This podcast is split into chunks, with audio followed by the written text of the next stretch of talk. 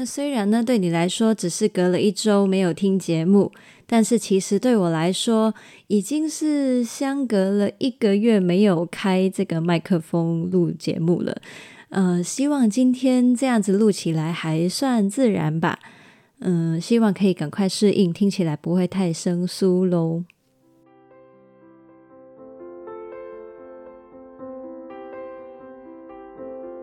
嗨，我是你的疗愈系同伴 Shaya，欢迎你收听 Life Storying 微步调生活灵感。每周五晚上七点跟你分享新灵感，在周末陪你从内心出发，将小改变累积成大成长。邀请你加入我们，一起让世上每一个人都拥有真正快乐的能力。现在就订阅节目吧，才不会错过新的内容。嗨，我现在从台湾放完假回来了，现在我已经人回到香港了。那距离上一集啊，也已经是两个星期前了。如果你还隐约记得的话，我们上一集开始了关于断舍离的主题。那为了让你接得上今天的内容，我先前情提要一下。但是呢，如果你有时间，或是你想要有更完整的概念的话，我强烈推荐你先快速的回去复习上一集，再回来听这一集，才会接得更完整哦。好，那现在来做前情提要。断舍离的观念呢，其实并不限制于生活的环境，还有消费习惯上，也可以套用在不同的人生范畴里面。我认为，与其说它是一种生活管理法，还不如呢，更深入去掌握它背后的哲学，融合到你的价值观里面。以我个人的经验来说呢，这样子它的确能够带来翻转人生的深远影响。很建议你在听这两集的时候，将思考延伸到人生的不同方面，包括了人际关系、目标管理、时间管理。了解自己的需求等等的主题上面，上一集也有提到，我们呢平常最常谈到的舍弃物品，其实只是属于舍的部分。断舍离其实包含了断、舍还有离这三个部分，而这两集里面呢，我会完整将这三个部分解释给你听。上一集我们聊到了断，是指不需要的东西，从一开始就不要让它进来。第一，这会考验我们对自己的需求有多精准的了解，只是选择适合自己的事物，还有数量。第二，这也考验我们对自己购物动机的觉察，只买我们真的实际需要的。好好的把内心的黑洞转化掉，脱离依赖消费行为来逃避内在客体的习惯。那上一集呢，我们聊到舍的部分呢，也只是聊到了一半。舍是指舍弃不再需要多余的东西。要做到这件事情呢，我们就要诚实的承认，并且放下我们的执念。修炼脱离执着过去、担忧未来以及逃避现实这三种的内在状态，它们分别呢，在时间轴上是过去、未来与现在的三个时间点。上一集我们聊完了过去，说到很多跟过去回忆有关的物品呢，我们通常特别难割舍。那我们可以呢，学着。跟物品去道谢、道爱、道别，并且祝福所爱的他们能够去他们能继续发挥价值的地方。我们也可以调整对物品的看法。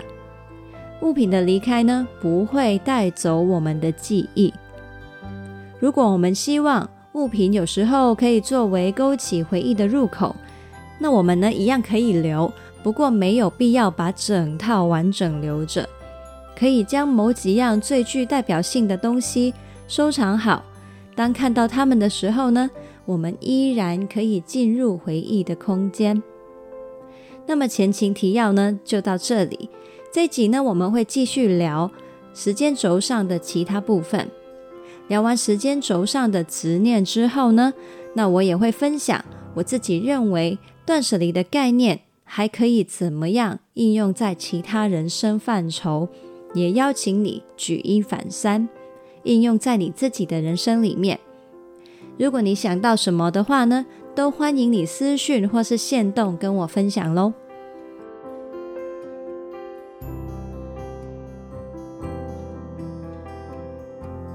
好，那我们呢，来到时间轴的部分。上次我们聊完对过去的执着，现在我们的时间轴来到了未来。很难舍弃物品的另一个心理因素呢，是担忧未来，对未来的不安还有焦虑。你在考虑要不要丢东西的时候啊，可能呢心里面就会说，嗯。万一以后会用得到，那怎么办呢？还要再买吗？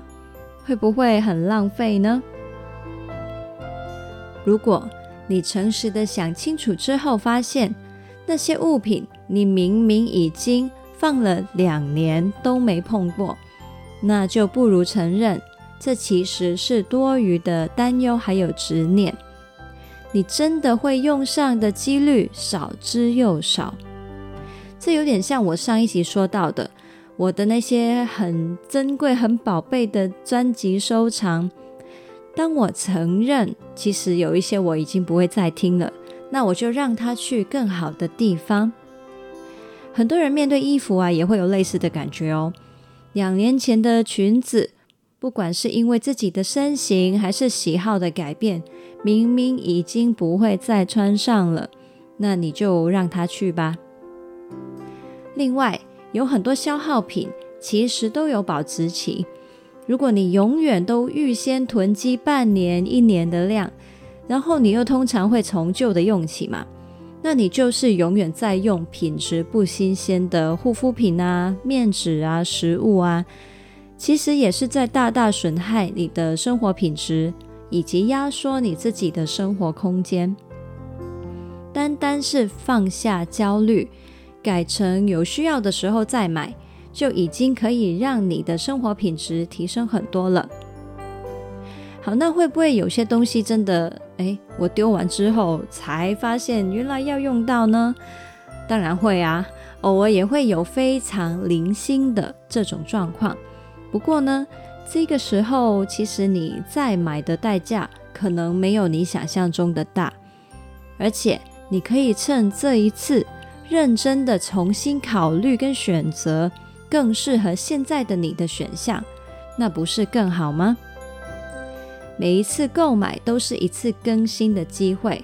记得哦，我们人呢是持续在变动的生物，与其一直用过去的物品或是不喜欢的物品去框住自己的形状，还不如只是精选每一个当下真正需要的。你会发现呢、你人生的灵活性大大的提升了，也总是能够活成你当下最喜欢的样子。同时，这也反映了你对自己的信心。你是不是相信自己有能力，将来有需要的时候可以再取得这个东西呢？这里想要再提一点。我们呢觉得丢东西是在浪费东西呢，其实是一个假议题跟盲点。如果我们在一开始选择要不要买一个东西的时候，就先小心谨慎，那根本就不会有浪费的问题。所以最核心核心的不是我们要不要丢，而是在买的当下就先想清楚你需不需要它。好，那现在呢，我们讲完了过去与未来。现在呢，我们呢在时间轴上移动到了现在跟现实的时间点上。很多时候啊，我们不想要做舍弃物品的动作，是因为我们很想要逃避现实。明明知道要去整理，要去思考这些物品的状态，要去连接自己此刻的状态，但就是不想去碰。于是呢，就眼不见为净，继续拖延，继续将就的活在已经不那么理想的生活里面了。那在我提到过的那堂断舍离的课堂上啊，莫阳子他给了我们一句秘诀，就是享受现在吧。他也提到了决定把物品留下来的原则是以下这四个：第一，我现在有需要；第二，我现在觉得好用；第三，我现在很喜欢它。第四，我喜欢现在。面对现实，面对现在，跟你的心好好的对话。如果你发现那些物品只是为了安抚你对过去或是未来的执着，那他们就不属于现在，你就可以跟他们道谢道别了。好，那当你听完了整个过去、现实、未来的时间轴概念，你会发现呢、断舍离其实是一种放下执念与焦虑，活在当下、活在现实的修炼。过程里面，你也必须诚实的面对自己内在的感受跟追求。表面上看来，他是在为你改善生活。深层里面其实是在让你活成一个更靠近自己、更懂得真正照顾自己的人。他会让你活成你。好，那讲到这里呢，我们舍的这个部分就结束了。现在来到断舍离的第三个字“离”的意思。其实呢，离的概念。在我们前面两个部分呢，都有聊到一些了。离就是我们要持续脱离对物品的执着。那我自己呢，会分成两个方面。第一是实际执行面上，要一直维持生活环境的新陈代谢，持续检视需要舍弃的物品，也让每一样进入我们生活的东西适合当下的自己。这样呢，才不会忽然间活着活着又退回去旧有的习惯，又或者是让生活又僵化成那个变得不那么适合的状态。第二，离呢，还有在心态层面上，我们需要持续细心的认识那个变动的最新版本的自己，也继续修炼放下对物品的执念。其实，当你持续的这样子做呢，你会发现自己进入一个越来越热爱生活的正循环。不管是在考虑购买的当下，还是决定要不要丢弃的当下，你都是在进行一次取舍的内在对话。当你认真的看待取舍，就是在每一次的选择里面，再一次修炼更诚实的了解自己，你会越来越快。越来越准确的做出对的选择，同时呢，也因为你认真看待取舍，你在选择的当下都会知道它对你的价值在哪里。你万中选一选中的东西，你都会很自然的产生珍惜的心、爱的感觉。再加上你不是拥有一百件只是有点喜欢的衣服，而是拥有了十件你都非常喜欢的衣服，你会越穿越培养出对他们的感情跟感谢，他们为你人生增加的价值也会持续增长，这是你会越来越喜欢你生活的原因。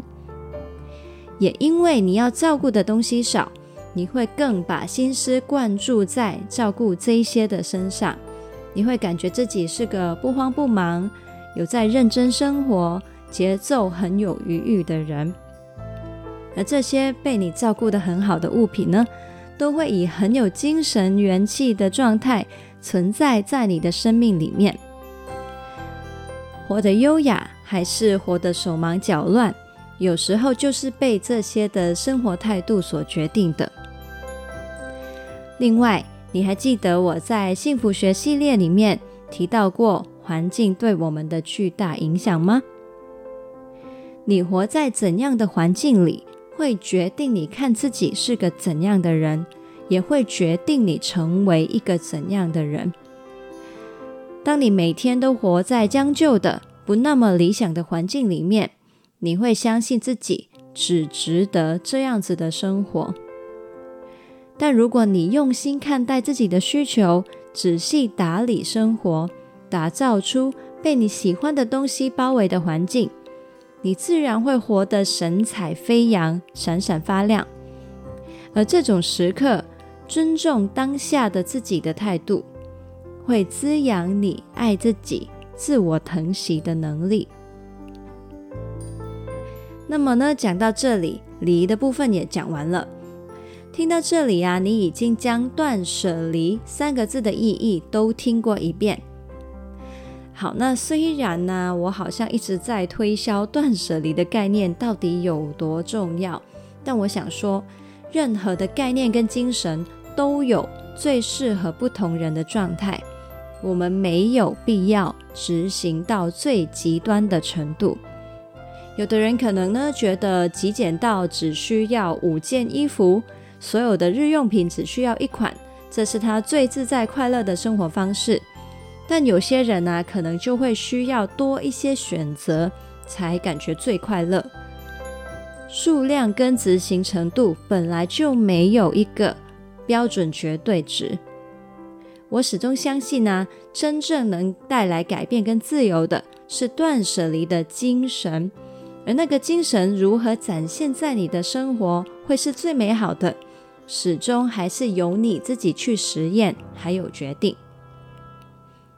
毕竟啊，如果断舍离反而成为了你另一个执念，那就违反了他想要带给你自由的原意了，不是吗？好，那现在呢，完整分享完断舍离的完整概念。那如果你想要知道应用在生活空间里面可以如何实作，还是请你呢可以跟着近藤麻理惠的那本书《怦然心动的人生整理魔法》，跟着里面的步骤做法整理一次房间。那我相信呢，你就能更真实的体会一次是什么意思了。那说到近藤麻理惠这位整理女王啊，嗯，不知道你最近有没有听过她最新的动态呢？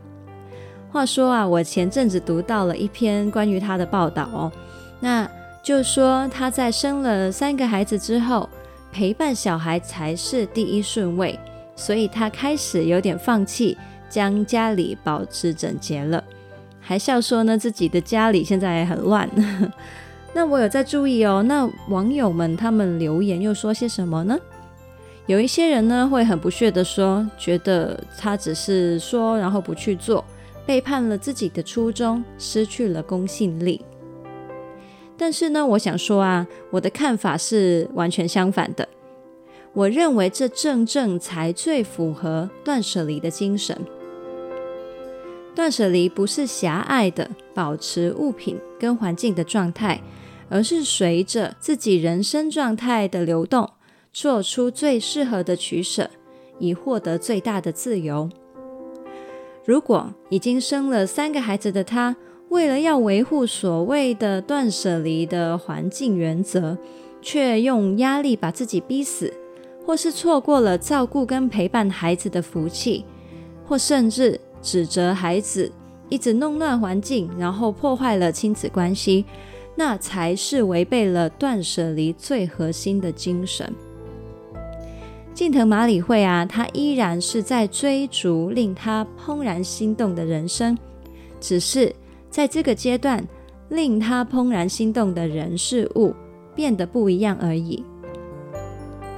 近藤麻里惠她说：“随着孩子们长大，我的生活方式将再次变化。”我会持续向自己的内在探索，确保我过的是属于我的理想生活。这也就是我说的，断舍离其实是关于人生的意思。那我呢，也整理了一下，到底断舍离教会了我关于人生的什么事情呢？断舍离教会我关于人生的两件事。第一，断舍离是爱自己的持续练习。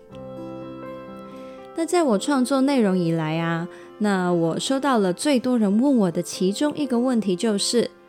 如何爱自己呢？这个问题可以从很多角度去探讨哦。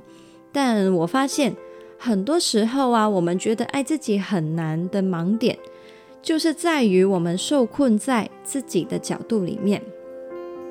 你有发现吗？很多时候啊，我们并不知道要对伤心的自己说些什么安慰话，不了解怎么样引导迷惘的自己去思考，在受挫的时候。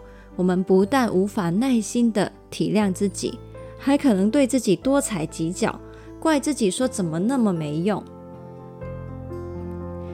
当有人问我说：“嗯，Shaya，我现在在低潮里面，在疑惑里面，我到底可以怎么样爱自己、照顾自己呢？”我通常都先不给答案，我会问他：“想象你有个很珍惜的朋友。”他就在低潮里、疑惑里，你会对他说些什么呢？你会为他做些什么呢？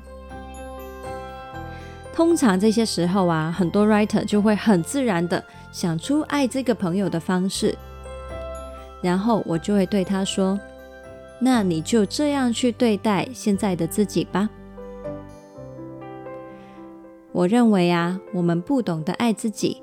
从来都不是因为缺乏爱的能力，只是忘了怎么样把爱用在自己身上而已。而断舍离的本质呢，对我来说，就是在日常里面练习把自己当成一个珍惜的朋友，去深深爱他。爱自己，并不用等到，也不应该等到困境里面才去练习。我们没有非得要一直去逼自己打大魔王来练功嘛？练功是平常就要去做的，平常就要做负重训练、扎马步、重复练习拳法、剑法。断舍离呢，就是平常在练习爱自己的基本功。当你全心全意花一辈子去爱一个人，你会怎么做呢？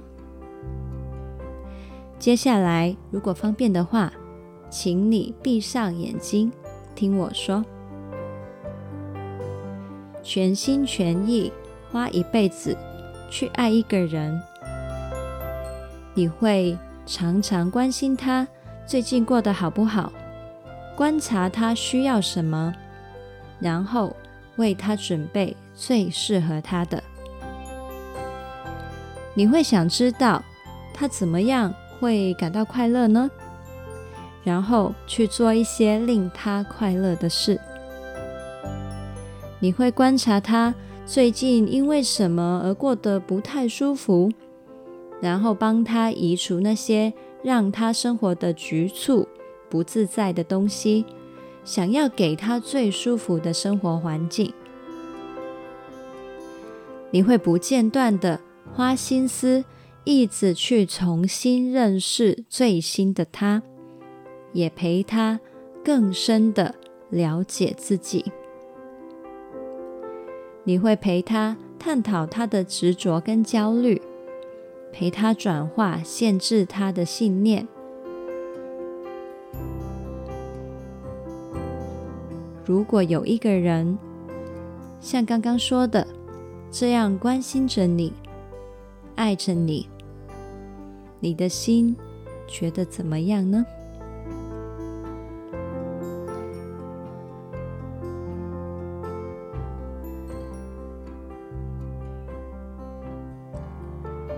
现在你可以睁开眼睛了。你发现了吗？当你在实践断舍离的生活态度，就是一直在对自己做着上面所说的这些事情。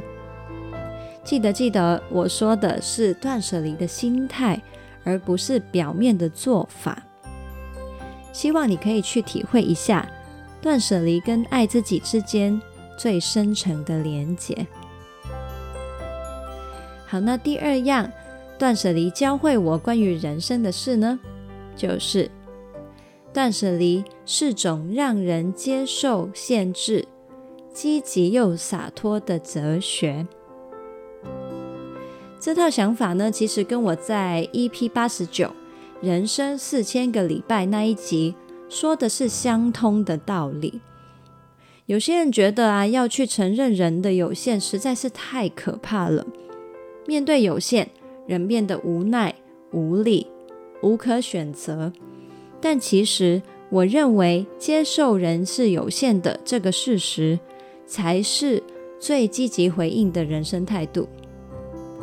人既无法否认以及违反地心引力，那就不如脚踏实地的活，停止妄想，在地球上长期漂浮着生活。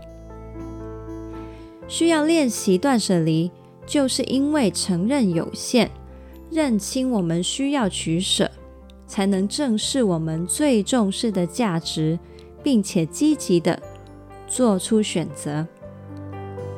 当我们贪心的什么都要，就会什么都无法好好去爱惜，于是明明感觉什么都有，却活得一团乱，内心无比空虚。